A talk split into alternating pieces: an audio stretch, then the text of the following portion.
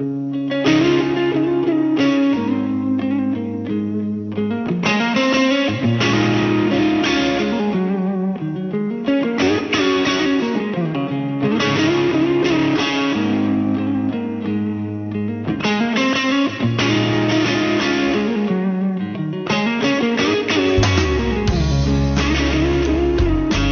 periodismo es publicar todo aquello que el poder no desea que publiques. El resto son relaciones públicas. Esta reflexión de George Orwell habla de un oficio valiente, recoge la esencia del periodismo de investigación que bien hecho deriva en muchas ocasiones en un proceso judicial, en un cambio legal, a veces incluso en un cambio social. Gervasio Sánchez, buenos días. Hola, buenos días. Teniendo en cuenta que ojear la portada de los periódicos cada mañana significa ahora descubrir nuevos datos sobre algunos casos de corrupción, eh, ¿tú dirías que vive el periodismo de investigación en España una buena época? No, rotundamente no. Mm, yo creo que el periodismo de investigación en general ha desaparecido de los medios de comunicación hace mucho tiempo, incluso hablaría de más de una década larga.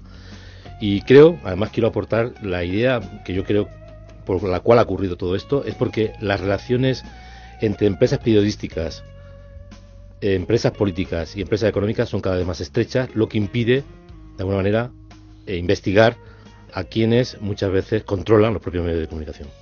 Las reflexiones al respecto de quienes han practicado durante décadas lo que entendemos por buen periodismo de investigación son clave. Por eso hemos invitado a sentarse a esta mesa a Antonio Rubio y a Eduardo Martín de Pozuelo. ¿Qué tal, Antonio? Eduardo. Hola. Buenos días. Enseguida os presento para refrescar la memoria de quienes sois a la gente, pero os quiero preguntar primero, ¿qué opináis vosotros? ¿Creéis que vive el periodismo de investigación un, un buen momento? El periodismo de investigación está enfermo, pero el futuro que tiene el periodismo de investigación es maravilloso. Eduardo. Eso es lo que dice. Bueno, yo creo, estoy con Gervasio. En este momento no se practica periodismo de investigación.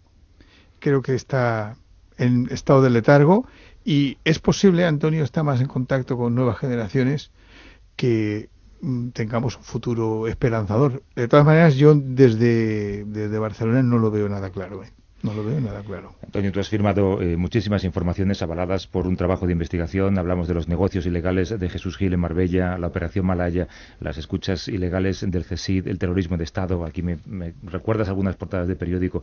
Eh, esta particularmente me, me, levanta escalofríos por el viaje en el tiempo que supone. Año 94, Roldán y otros cargos de interior cobraban un segundo sueldo a costa de los fondos reservados. Ahí nació el caso Roldán, ¿te acuerdas? ¿Cuál de todos estos casos te han traído más satisfacciones y también más dolores de cabeza? Todos han traído dolores de cabeza. Tú decías en la introducción que el periodismo de investigación es un periodismo intencional, es decir, que intenta cambiar algo. Cuando está el periodismo bien hecho, termina en una demanda o una querella, porque indudablemente levanta las alfombras del poder y eso no le gusta absolutamente a nadie. Mm, ¿Cuál es la que más? Generalmente suelen ser siempre las últimas la que más me ha llegado y la que con más entusiasmo he vivido en los últimos años la revelación del asesinato del padre Yacuría cuando pude documentar y acreditar, siempre hay que subrayarlo, documentar y acreditar cómo y cuándo la cúpula militar del Salvador planificó y planteó cargarse al padre Yacuría. Y luego una pequeña satisfacción cuando Noam Chomsky en su, uno de sus últimos libros recoge ese documento y le da el valor que realmente ha tenido. Antonio, como mucha gente sabe, ha firmado muchas historias en primera página del mundo. Ahora diriges el máster de periodismo de investigación en ese periódico, también profesor en la Universidad Rey Juan Carlos. Eduardo, eh, tú eres periodista de cabecera de La Vanguardia y has eh, investigado temas de terrorismo, casos de desaparecidos en Chile, en Argentina, casos de corrupción. Tienes nueve libros. ¿Se deben establecer diferencias entre el periodismo de investigación que nace de una filtración y el que surge de una pista que tú consigues? Hombre, el que nace de una filtración, vamos a ver, el periodismo puro y duro de filtración, que quizás es el que estamos viviendo en estos días, el problema que tiene es que la iniciativa la lleva absolutamente el filtrador. Si el periodista no se dedica a investigar y a confirmar absolutamente toda la información que le está llegando, pierde todo su valor. El periodismo de investigación, que creo que los tres que estamos aquí nos estamos refiriendo, es el que parte de una iniciativa del propio periodista. La iniciativa la lleva todo, en todo momento el periodista y en todo momento el medio que le tiene que apoyar. Aquí hay una cuestión que es importantísima, que es que o el medio en el que trabajas está encima y está contigo y te ampara, o por tu cuenta y riesgo realmente estás en un camino muy solitario y muy difícil que se alcanzan muy pocas metas. Eh, ahora lo que veo es que hay muchísima filtración y entonces, claro, cada paso que se da es del filtrador. No incluso, del periodista. Incluso yo creo, Eduardo, Antonio, que hasta los filtradores filtran lo que quieren que se publique exactamente, hasta lo subrayan, hasta eh, filtran fotocopias. evidentemente, yo creo que estamos hablando de, lo contrario de lo que debería ser el periodismo de investigación. Es decir, hacer el trabajo sucio que deberían hacer los jueces investigando, a tener que hacerlo los periodistas para convertirse en los baluartes de la lucha por la libertad de, de expresión y para lo que sigue el periodismo, creo que es un error, ¿no? Ya, bueno, fíjate que lo decía Antonio hace un momento, y es que cuando estás haciendo un, digamos, una investigación periodística, un trabajo periodístico que llevas tú la iniciativa, tarde o temprano, y si normalmente es temprano, pasas por el juzgado. Eso es, es, una, es una cuestión fija. Es una derivada constante, porque claro, te llama el fiscal por la noticia criminis, te llama al final los abogados y se, va, y se va montando el, el follón y lo vas montando tú desde tu medio, claro. Me vais a permitir todos una pequeña matización. Yo no estoy en contra de la filtración, que hay que puntualizar. Siempre hay alguien que filtra, si no, indudablemente el periodista no podría llegar. El problema es cuando esa filtración la conviertes en periodismo de dossier. ¿Qué significa? Te han pasado una cosa, pero tú no la has acreditado, no la has documentado, no lo has verificado, no has hecho el trabajo periodístico y no ha aportado un valor añadido. Si lo único que hace es trasladar de alguna forma el material que te han dado, indudablemente eso no es periodismo de investigación, porque no nace del propio periodista. Pero no hay que olvidar que la mayoría de los casos ha habido una filtración. Cuando la revista Época sacó en el año 1989 el tema de Juan Guerra, es porque lógicamente una persona despechada, llámese la mujer de Juan Guerra, filtra el negociete que se había montado el señor Guerra en la Junta cuando salen las primeras cuestiones, tanto de los papeles del CSI, como de los fondos reservados, como los sobresueldos, como la actualidad que estamos viviendo, siempre hay una persona despechada. Acordados, por ejemplo, en el tema Filesa, Van Schouwe. La cuestión es que después viene y tiene que estar el trabajo del periodista, que es lo que le da valor. Y termino. Imaginaros, por ejemplo, en el tema Wikileaks, si esos documentos que se filtraron no se hubieran trabajado y le hubieran dado un contexto, tanto el país como Le Monde, como los demás periódicos. Eso es lo que teóricamente puede faltar hoy día. Y termino. Un buen periodismo de investigación tiene que estar documentado, acreditado y de interés público. Si no hay documentación, bien sea gráfica, bien sea de otro tipo, indudablemente pierde la credibilidad. Las fuentes no hay que señalarlas, pero sí hay que enmarcarlas. Lo que no se puede hacer es hablar de ambigüedad de fuentes. Antonio, tú mencionabas antes que el buen periodismo de investigación tiene que contar siempre con el apoyo de tu director, de tus jefes. ¿Alguna vez habéis tenido que trabajar también en ese sentido? Indudablemente, si no tienes el apoyo de, es imposible que puedas llegar a nada. Porque entre otras cuestiones, como bien planteaba Eduardo y estamos planteando aquí en esta mesa, un buen trabajo de investigación termina finalmente con las posaderas del periodista en el banquillo de los acusados. Ahí hay una serie de elementos económicos y jurídicos importantísimos respaldo para fianzas. La última que yo pagué, me acuerdo, en peseta fueron 40 millones. Y un magnífico equipo que esté perfectamente compenetrado contigo. Mi último juicio me pidieron tres años de cárcel. Afortunadamente, gracias al equipo que tenía, salía suelto. Eduardo. Hay una cuestión curiosa. Sí, esto funciona así. Yo estaba hablando antes del respaldo del medio, que por eso hay una parte de también quizá es una reflexión que me viene a la cabeza, que están pasando todos los medios una potente crisis, están contaminados, como ha dicho muy bien Gervasio antes, todos por los poderes políticos, también especialmente por los económicos, y eso hace, claro, es un periodismo caro este que estamos hablando, es un periodismo caro aunque salga bien, porque tienes a gente, redactores, periodistas que cobran su sueldo, que se van a casa a fin de mes y tienen que pagar sus hipotecas, etcétera, pero que el resultado no es no, llena páginas, no llena páginas. No, no llenas páginas y además no está claro lo que vas a conseguir.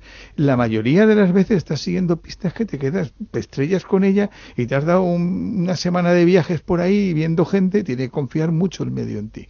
Eso es lo primero que es caro. Y lo otro es caro y, ahora, claro, ante una situación de crisis hace que sea más difícil. Y si encima los que financian los periódicos no les gusta pues esa línea de periodismo, pues eh, punto y final. Y la otra cosa es que lo que más me sorprende a mí, es que lo que ha contado Antonio, pues tendrá, tiene un montón de querellas y un montón de, de banquillos. Mm, yo tengo algunos otros también, y lo que a mí, lo que es sorprendente es que hasta en los casos que no esperas que vaya a suceder eso, también sucede Y, y solo como una anécdota, yo he investigado, yo he empezado a, seguir la pista en dos ocasiones en la vanguardia, con cinco años de diferencia, el tema de lo que se llama la memoria histórica, que era, bueno, por uno de los cuales procesaron a, a Garzón. Eh, o, tuvo sus problemas Garzón con este asunto. Pero en fin, yo iba por la línea periodística de ver qué había pasado en la posguerra española, en fin, que es otra línea. Bueno, en la primera vez tuve que parar por presiones externas, el periódico sufrió y por presiones de lectores. Y es que la segunda vez me lleva una querella, pero es que me lleva una querella de, de parte de las víctimas, o sea, es algo extraordinario. Ya la ha ganado, naturalmente.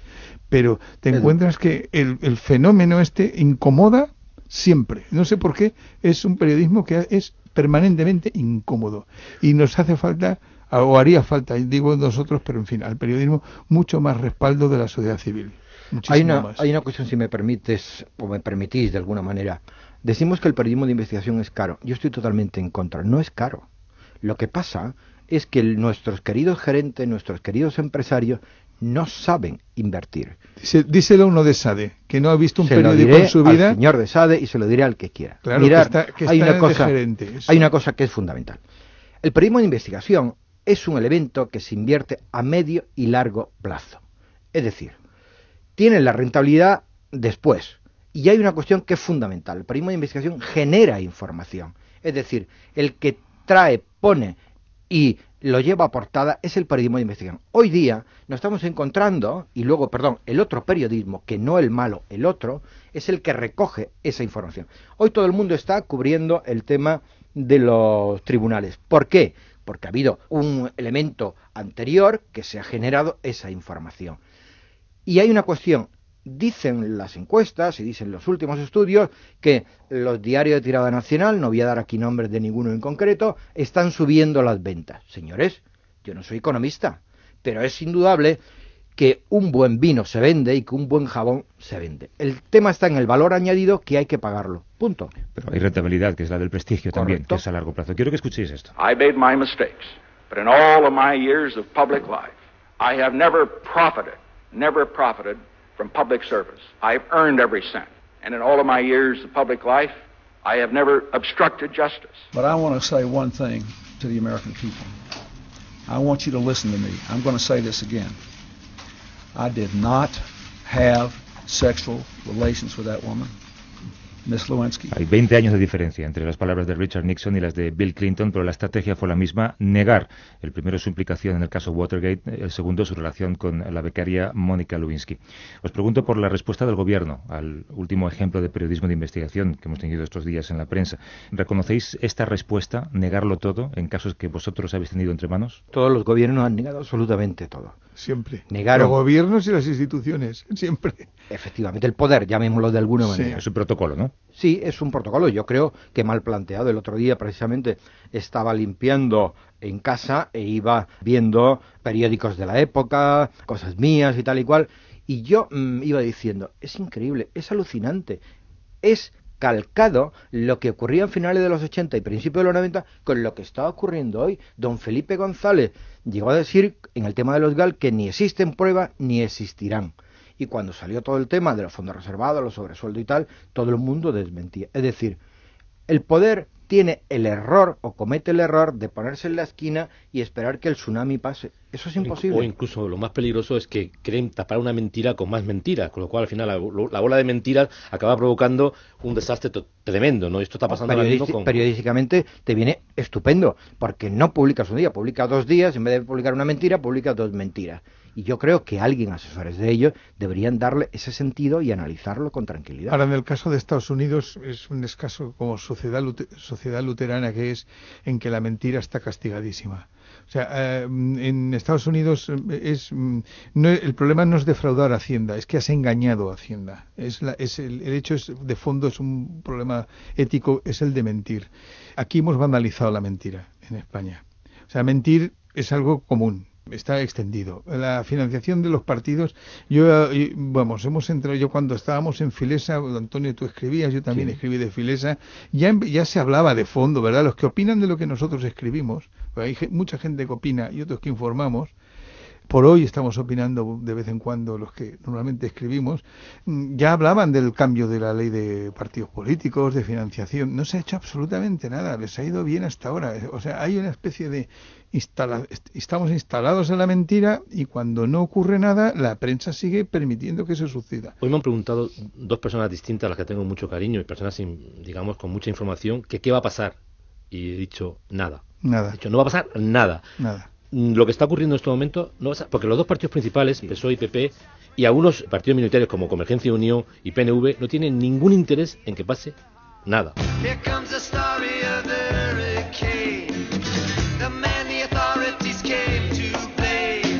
Vuestro trabajo ha ayudado mucho a muchos jueces, pero también habéis estado en el lado contrario, porque molestar a alguien que está haciendo algo ilegal suele tener consecuencias. Y en esto también se parecen, eh, os pregunto, se parecen las amenazas de denuncia que el Partido Popular ha hecho a los medios, que publiquen cosas sobre los papeles de Bárcenas. A mí me encanta que me amenacen. porque me, me, pone mucho más y yo creo que el error que están cometiendo ellos amenazar, señalar que la demanda, que la querella. Cuando comienzan a amenazarte diciendo que vender una demanda o una querella, no te preocupes. No el que amenaza no la pone.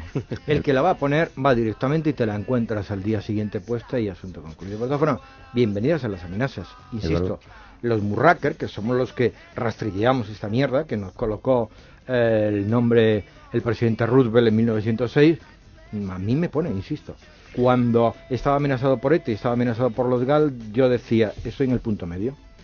Perfecto. Donde hay que estar, ¿no?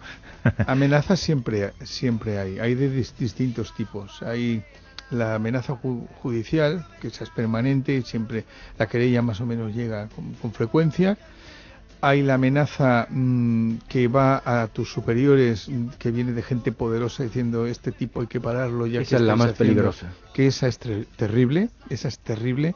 Además ponen en duda lo que estás haciendo, etcétera, y crean unas situaciones de gran tensión. Y hay la amenaza física, que también se produce que también se produce. También se lleva. También se lleva. Lo que pasa es que, fíjate, yo no sé, Antonio y Gervasio, los dos que estáis también ahí, esa amenaza física se percibe de más distancia, ¿no? Mm, te das cuenta que la has tenido, o a no ser que hayas tenido muy directamente, a mí me ha pasado solo dos veces, a, Bordas y a mí dos veces en la vida, pero luego hemos sabido que hemos tenido otras amenazas físicas y a posteriori no te, no te produce el efecto eh, de, tensión que te produce cuando se presenta un prohombre verdad de, la sociedad civil en la dirección de tu periódico y en la administración y empieza a decir que a ti hay que fundirte, ¿no? Porque la, ¿eh? la primera, Eduardo, forma parte, digamos, de las normas con las cuales tú sabes que vas a jugar. La segunda es la que tú nunca puedes calcular, es decir, que de tu propia empresa, de cualquier estamento, venga la presión. Que vengan de los choris y los corruptos es normal. Dejadme preguntaros una cosa, eh, en referencia a lo que ha pasado en los últimos días, sobre todo, una última cuestión. Eh, ¿Qué opinión os merece que cuando trabajas en una exclusiva, consigues sacarla, veas cómo otros medios de comunicación eh, trabajan no hacia el sendero que tú has marcado, que es el de la información, sino al del desmontaje, a intentar negar esa exclusiva? Es una cosa que he vivido en propias carnes en los años 90, cuando sacamos los papeles así, los sobresueldos, el secuestro de los mendigos, hubieron determinados medios, que no le tengo ningún resquemor, de verdad, que se dedicaron a investigarnos, incluso hasta nuestra propia vida privada. Allá cada uno con su trabajo. Esta semana lo hemos visto con varios periódicos sí, Antonio Rubio, Eduardo Martín de Pozuelo. Un abrazo. Gracias. A ti. Hasta luego.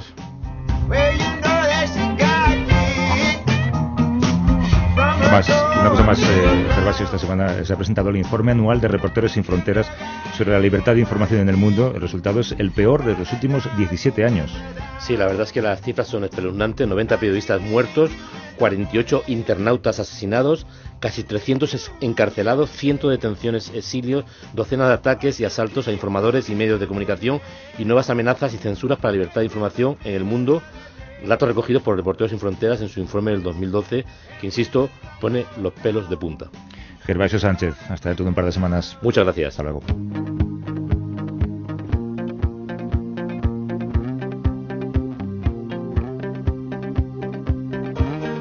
Buenos ejemplos de periodismo de investigación son los que hoy recoge el profesor Miguel Ángel Jimeno en su blog sonoro La Buena Prensa.